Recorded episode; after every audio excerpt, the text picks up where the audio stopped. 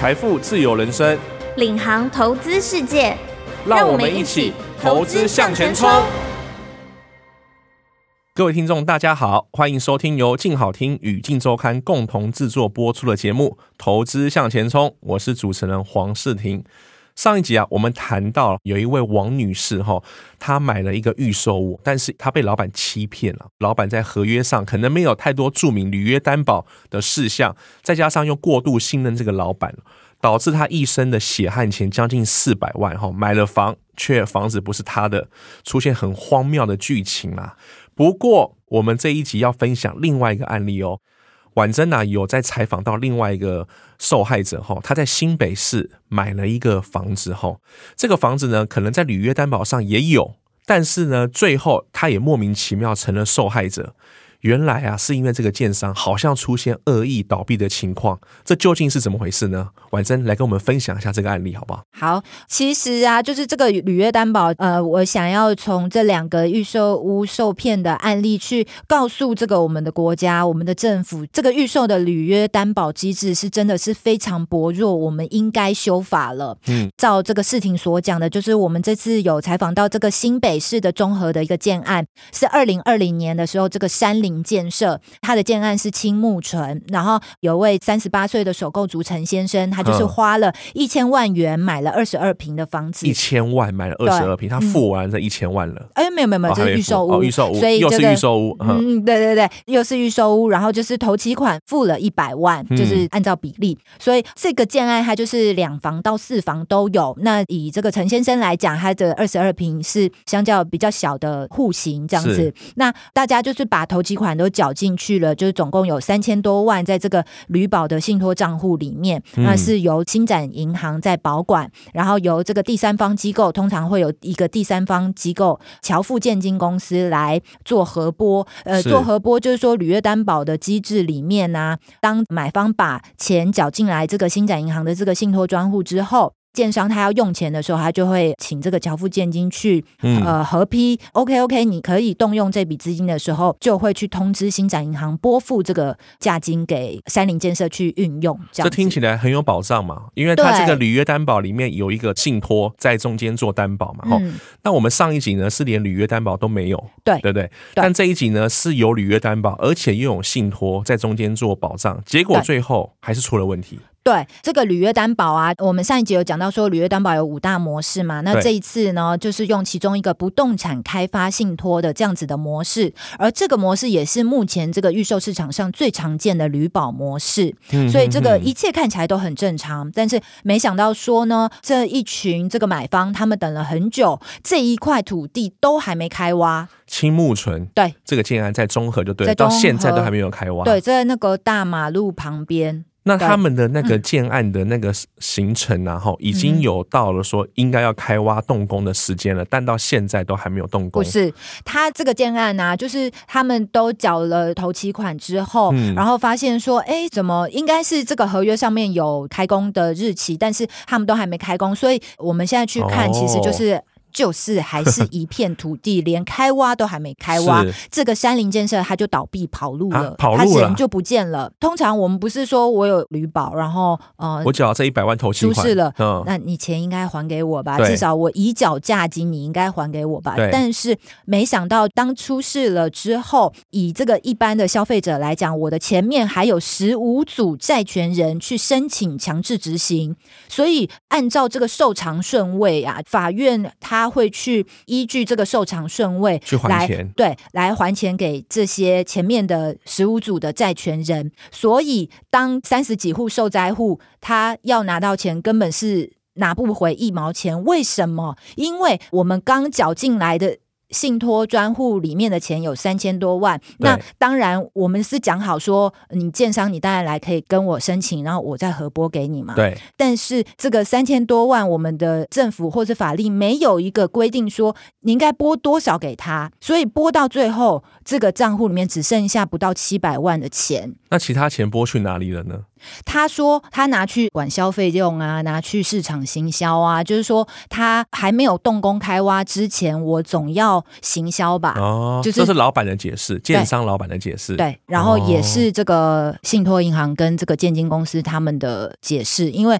通常都会拿这个发票或者收据来跟你请款嘛。对，那我也核定了，所以我才拨款给你，所以这个前期的行销费用就花了这么多钱。那六百九十四万信托专户剩下的六百九十四万里面，前面就有十五组债权人去申请强制执行，所以到最后三十四户的受灾户的血汗钱。完全一毛钱都拿不回来哇！因为前面还有这个，还有很多人排队跟你要钱，跟老板要钱。还有营造厂啊，营造厂也是一大笔钱，就是。前面这些东西扣一扣之后，买方完全是没有钱这样。哎，婉珍，但这样听起来，这个履约担保里面这个信托账户啊，嗯、等于说它没有问题吗？因为变成建商想要去请款，哎，这个银行不用做审核的动作，你行销费用好听一点是行销啦，那你真的拿去哪里了？其实银行是不是也不会去做查核呢？嗯、我想把这个钱拿出去就可以拿出去。那这对于已经付头息款的买家来说，这不是似乎是一点保障都没有吗？这个消基会董事长他就有说啊，就是说以现在的这个旅保机制来讲啊，太薄弱了。然后印章跟存部都在建商手上，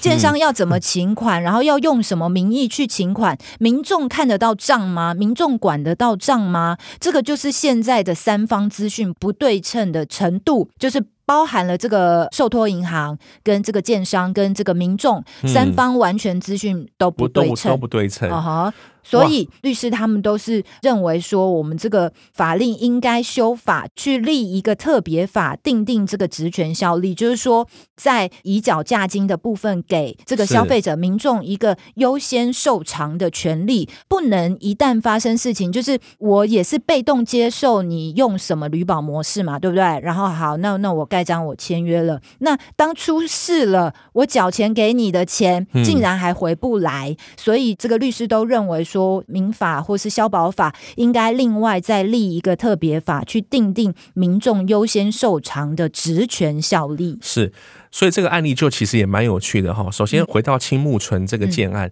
这些民众他们对这个青木纯的建案，或者是这个建商，其实他们过去的背景应该是也没有到信用不良等等等的吧？没有，比如说就是有采访这个陈先生，他就是说啊，其实他自己是在公家机关工作，所以他跟老婆都是在公家机关工作，所以这个在收入也都还算稳定。可是其实他有说啦，就是这个案子啊，大概八九成都是首购族。然后也不是每个人都像他们夫妻这么的稳定。嗯、那他那时候他家就住在附近，所以他下班顺路都会来工地看看啊什么的。此外，他也知道说，因为其实现在民众好像都被教育的，大家都很知道说不要买一案件商，所以他自己也去做了功课，嗯、就是他知道说这个三菱建设在三重啊、细致、万华都有推案，所以他才安心下定的。但没想到会发生这样子的事。那等于说，这个建商他不算像上一集提到的是刻意设局要拿这个头期款，他们就是直接是倒闭，算是直接恶意倒闭，就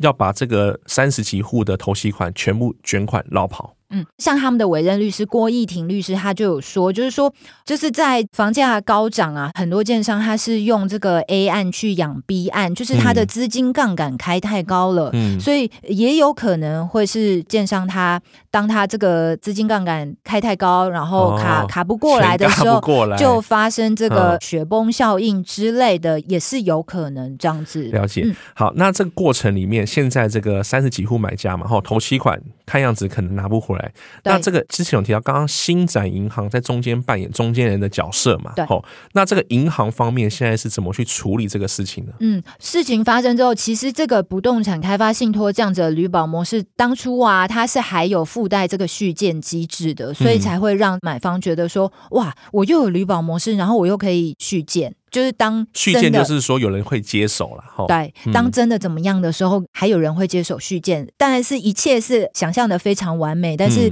没想到说，当事情发生之后，拥有这个抵押权的担保债权人呐，就是银行嘛，新展银行，他为了要保全他自己的债权，他必须要先把这个土地拿去法拍啊，拿去拍卖出去，先把他损失的钱先收回来再说。所以民众在争取这个续建解套的时候，后就未必是这么回事，就是说，以这个新展银行它的角度会想说会由侨富建金去评估，说到底适不适合续建，嗯、或是到底能不能够续建。那以这个案子来讲，他连开挖都还没有开挖，他的土地也都还在法拍，所以对于后续的接手的人，未必会愿意接手续建，然后这个续建也有专家说，续建不只考量到这个工料双涨，还考量到全体的承购户都要有共识，是就是。如果有反对户的话或什么的，就是都还要再继续再走，所以这个续建是真的是没有这么容易啊。所以说这个续建机制啊，哈，在合约上虽然看得到，但如果真的要执行下去，其实有它的难度在啦。对，没错。那我想请问哈，这个案例来说，这个三菱建设。它，应该还是有欠钱在这个新展银行上嘛，对不对？对，所以新展银行它必须要先把这个土地拿去做法拍，先把自己的债权先保护好，对，它才可以再去谈这个续建的流程。对，是这样说没有错吧？可惜就是这个土地拍卖已经走了两年多，嗯、到了今年的一月开始就是启动第三拍了，嗯哼哼，就是一直都流标，然后今年的四月一号停止这个应买阶段，底价二点一七亿元都还是无人应买承接，所以就是。这个土地没有办法去拍卖出去，没有人接手的话，看起来这个续建希望市场上都说这个希望很小。等于说，如果没有其他建商买家接手，这个土地就会一直空在那边。对，那我这些缴一百万头期款的民众就在那边干等续建的希望，是可以这么说咯。对。哇，这个等下去真的是劳财又伤身呢、欸嗯。对，真的。那这样听起来就是说，我们买这个预售屋啊，好像蛮多陷阱在里面的哈，完整。对，因为等于说我们上一集提到它是没有履约担保啊，这一集呢有履约担保，但是履约担保又形同虚设。对，那我们到底买房要注意哪一些履约担保呢？或者说有哪一些我们可以为自己争取，而不会被建商一直吃得死死的？哈，那如果我们遇到建商恶意倒闭，那真的就是没话说吧，对不对？对，以目前来讲的话，应该是说这个旅保模式是价金返还是最有保障。那其他的话。不动产开发信托也是很多人做，但是还是就是建议大家找大品牌的建商。其实各个专家也都有在说，就是大品牌的建商会相较他在资金上，他不会去用 A 案去撑 B 案，用 B 案再去撑 C 案，他比较不会这样子做，也比较少会有这样子的纠纷。我们来介绍这个五大的履约担保模式哈。刚刚婉珍一直提到这个价金返还，就是我们第一个比较常见，而且它的安全性比较高。对，那第二个叫叫做不动产开发信托，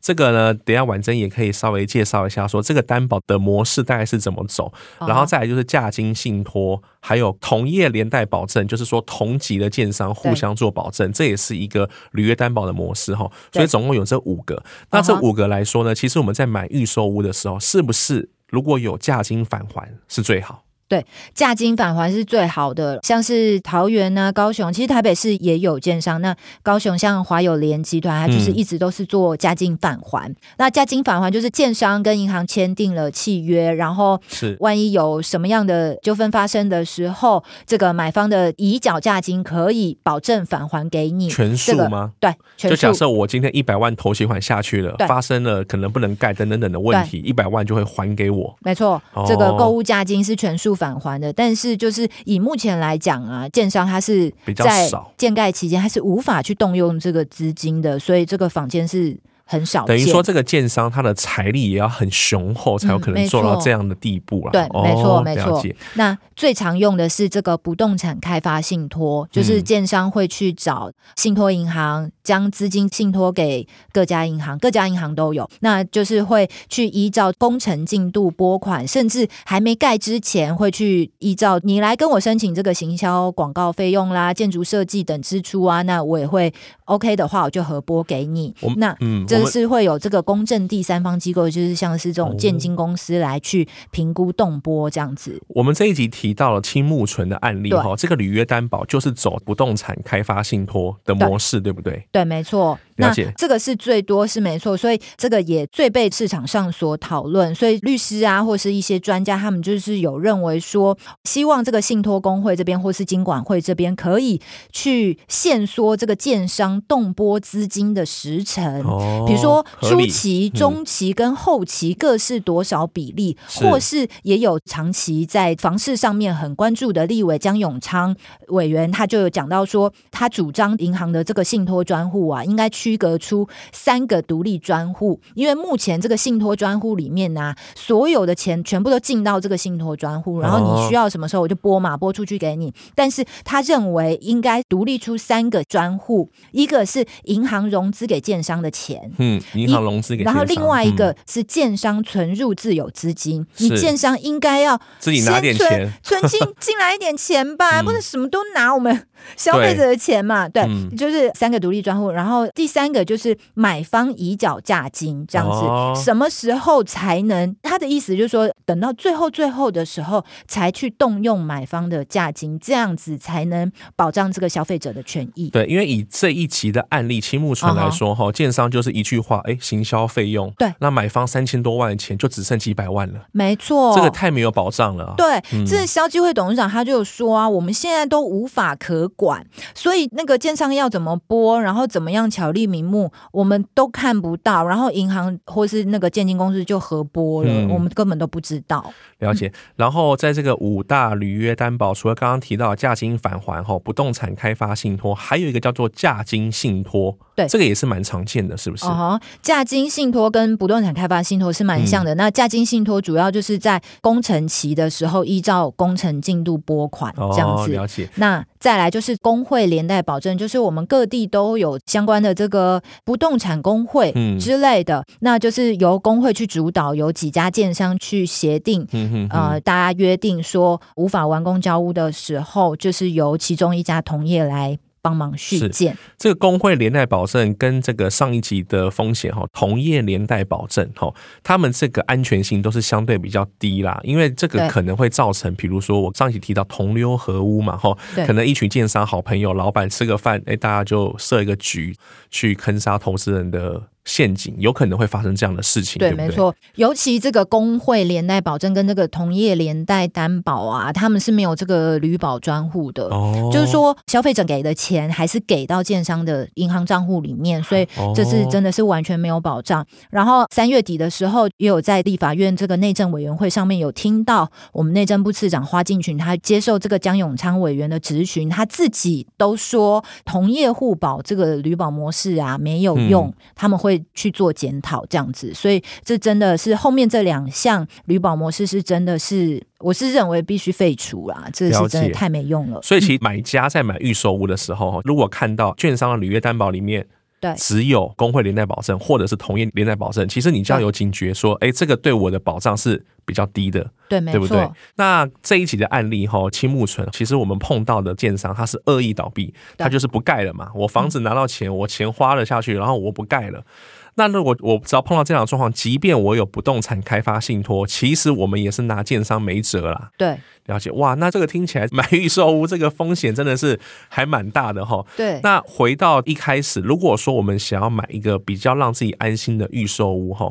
婉珍这边有没有一些比较好的建议？就除了是找比较好的建商哈去做下手之外，在这个履约担保模式里面呢，我们是不是最好还是选有价金返还的？但这个建商又很很少，对，这个建商是真的非常少。不过不动产开发信托是比较多人用的啦。那我觉得有达到这样子的约定的话，就还还算是有良心的建商了。还算是有良心。对，其他的价金信托呢？价金信托也是可以，就是在工程期的时候。是，对所以说这个信托模式里面，其实，在台湾的法律上，并不能说替消费者有太多的。把关呐、啊，目前我觉得是没有，而且我们已经上路十二年了啊，这已经十二年了，对，这这样的制度已经上路十二年，所以我真的觉得是应该是与时俱进，就是依据现在发生的很多纠纷，然后我们应该去做一些删减，或是应该去。做一些修法。嗯哼哼哼哼。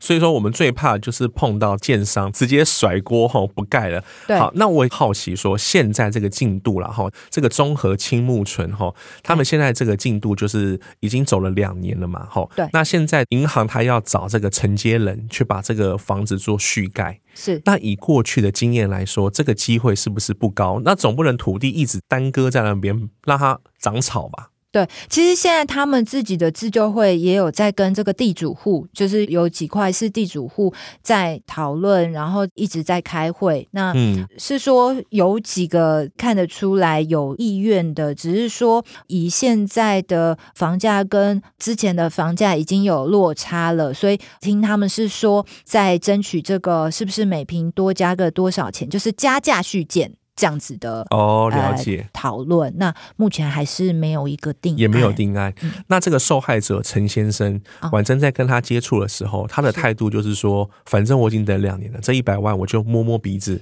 反正我可能也想说要不回来了。目前以他的案例是这样，不过有其他的一些买家是到目前都还蛮生气的。那以他的话，因为他当初就是为了要结婚，所以买、嗯、买房子嘛，所以他也坦白说，他真的这辈子不敢再碰预售屋了。也因为他们两个夫妻都在公家机关，所以还有一些钱，然后收入也算稳定，嗯、所以他就是也是在他家附近买了新城屋这样子。哦、那二十平，然后一千多万，都比他原本青木村的坪数小，然后房价也比较贵。但是我觉得他讲的很好啊，我看得到摸得到啊，就是相较我比较安心这样子。至少我一买就可以进去住了。对，对，可是相比他其他的邻居是可能没有另外再能生出这一笔钱去。再去买房子，所以他也是有提醒大家说，买预售屋虽然在分期付款可以延缓你财务负担，可是就是还是要小心再小心。哎，反正其他受害者也都是每个人都是缴一百万的头期款。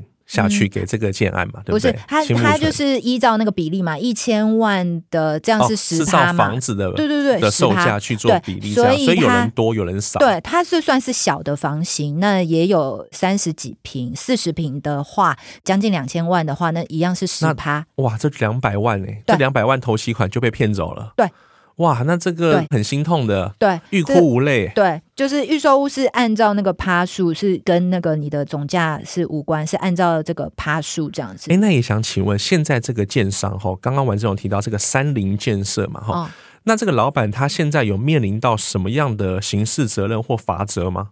刑事应该是应该应该也是有啦，哈，就是恶意诈欺类似这一种嘛，对不对？嗯。哇，那这个当建商听起来好像也在这个 台湾法律还不够严谨的这个环境下，听起来也是蛮好去捞钱的哦。嗯，像这个律师他就有说啊，就是说你这个呃，我们平均地权条例的执法里面就有讲到说，这个交易三十天内就要跟地震机关申报登录，所以呃，销售方啊，你都要去依法申报，因为你没有申报的话，完全就是不知道有这样子的状况发生。这样了解，就依法申报。好。那最最后呢，我们还是再提醒各位想买房的朋友哈，在这个买预售屋前哈，这个履约担保模式哈，一定要知道自己是用什么样的模式去买房，然后自己又有什么样的权益。就像婉珍这一集不断提到的哈，如果今天建商是用公会连带保证，或者是同业连带担保。这样的履约担保模式对消费者的安全性来说是最低的。